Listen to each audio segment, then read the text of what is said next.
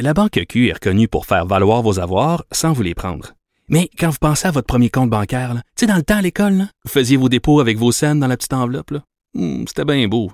Mais avec le temps, à ce compte-là vous a coûté des milliers de dollars en frais, puis vous ne faites pas une scène d'intérêt. Avec la Banque Q, vous obtenez des intérêts élevés et aucun frais sur vos services bancaires courants. Autrement dit, ça fait pas mal plus de scènes dans votre enveloppe, ça. Banque Q. Faites valoir vos avoirs. Visitez banqueq.ca pour en savoir plus. Pendant que votre attention est centrée sur cette voix qui vous parle ici, ou encore là, tout près ici, très loin là-bas, ou même très, très loin. Celle de Desjardins Entreprises est centrée sur plus de 400 000 entreprises partout autour de vous.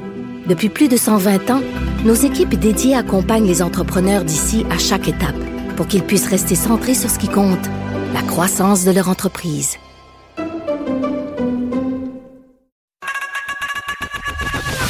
Geneviève Peterson. Une animatrice pas comme les autres.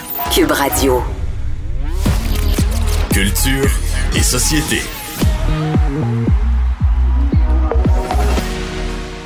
Anaïs Gertin-Lacroix est avec nous. Salut Anaïs. Allô Geneviève. Bon, on termine cette émission ensemble en jasant harcèlement psychologique. Un beau Ben petit oui, sujet léger. non, mais là, tu parlais il y a quelques instants euh, avec Léa, justement. euh, mon Dieu, son nom m'échappe. De là. Mathieu, de violence Mathieu, au hockey? Merci, Mathieu. Ben oui, de, de violence au hockey. Donc, après la violence au hockey, on va parler de violence psychologique euh, au niveau de l'in- dans, dans l'industrie, en fait, de la musique. Et c'est, bon, là, là, je vais le dire, c'est long, c'est une étude qui se nomme Les femmes dans l'industrie musicale canadienne francophone. Et c'est la professeure Joëlle Bissonnette, qui est au département de management de l'École des sciences de la gestion de l'UQAM et spécialiste de l'industrie musicale. Mon Dieu, ne- euh, t'es bonne? Tu l'as dit sans respirer. Sérieusement, chapeau bas. Je suis un peu essoufflée. Je suis un peu essoufflée maintenant. ok.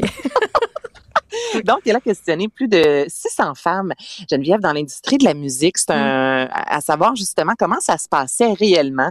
Et ce, bon, depuis 2017. Donc, entre 2017 et 2020, euh, savoir est-ce qu'il y a encore beaucoup d'harcèlement psychologique, est-ce que de l'harcèlement sexuel? Et ce qui est quand même intéressant, c'est que plus de la moitié des femmes disent avoir quand même vu une amélioration depuis le fameux mouvement MeToo, mais il y a quand même 56% des filles qui disent avoir ou vivre encore du harcèlement sexuel, Geneviève. Puis, tu sais, je lis ça, là. Je taboute. Je, je sais plus à quel moment. Mais non, mais les- tout, est, tout est normal, Anaïs. Tu savais pas? C'est juste des femmes Mais- qui aiment ça, se victimiser. Tu savais pas Tu ça? C'est des petits snow, des petites snowflakes. euh, ben oui. Écoute, là, hein, les jeunes ont vraiment plus la coin dure, on peut plus rien leur dire. On peut plus rien leur dire. c'était mieux dans le bon vieux temps. Je lis ça, là, Geneviève. Ce matin, avec Dany Saint-Pierre, on parlait justement de lorsqu'on, euh, là, au centre-ville de Montréal, tu sais, qu'on veut ramener justement le tourisme. Mm. Puis depuis des années et des années, on sort la même recette. Tu comprends? On sort la même cassette, mais on dirait que l'appliquer, c'est donc bien difficile. Puis là, je lis ça, là, et j'ai l'impression que cette étude-là aurait pu Mm. paraître il y a cinq ans, va paraître dans cinq ans.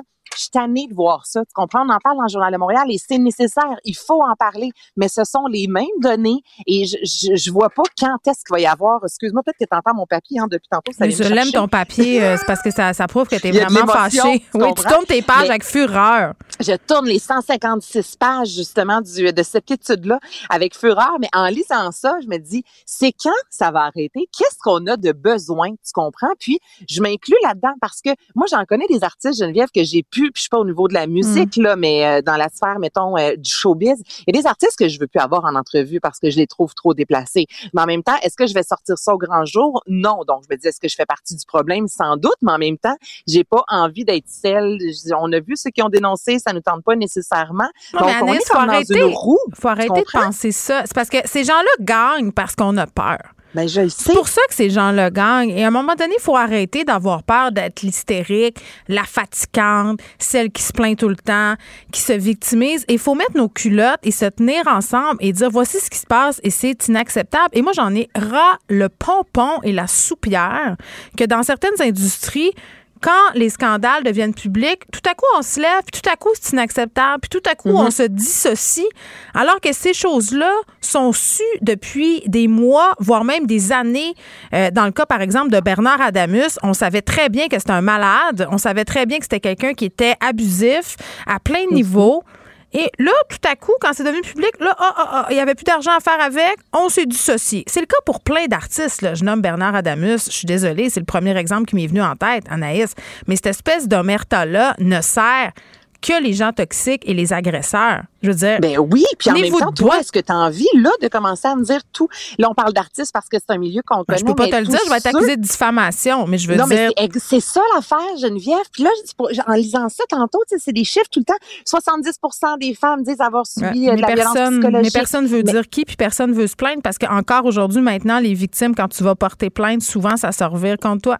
C'est plate, Ben oui, mais on en ça. voit deux femmes présentement à la télévision qui ont euh, jasé puis qui se Julie sont euh, lavées Tu parles de Julie Pénélope? publique. Mhm. Ouais, je n'ose pas dire Mhm. leur nom, mais Ouais, c'est ça. Donc, tu sais, c'est important ces études-là. Puis en même temps, ben, on lit ça dans le journal, puis là, on tourne la page, puis je me dis, ben voyons donc, euh, toutes les filles avec qui j'ai travaillé dans le domaine ont au moins un ou deux noms à mettre de l'avant. Puis ça peut être des femmes aussi. Là, je dis pas que c'est seulement les hommes. Là. Mais on a tous vécu ça, mais en même temps, on fait tous comme si de rien n'était. Puis ça me fâche. J'ai envie de parler en même temps.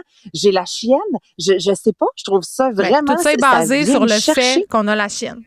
Ce système-là de pouvoir Ouais. peut se perpétuer, se maintenir parce que les gens ont la chienne et parfois, euh, quand on dénonce des choses, ça veut dire qu'on aura peut-être possiblement une grosse entreprise à dos, une entreprise qui peut nous employer, nous donner du leverage dans notre métier. C'est le cas des musiciens, des maisons de disques, des maisons de distribution, même des plateaux télé.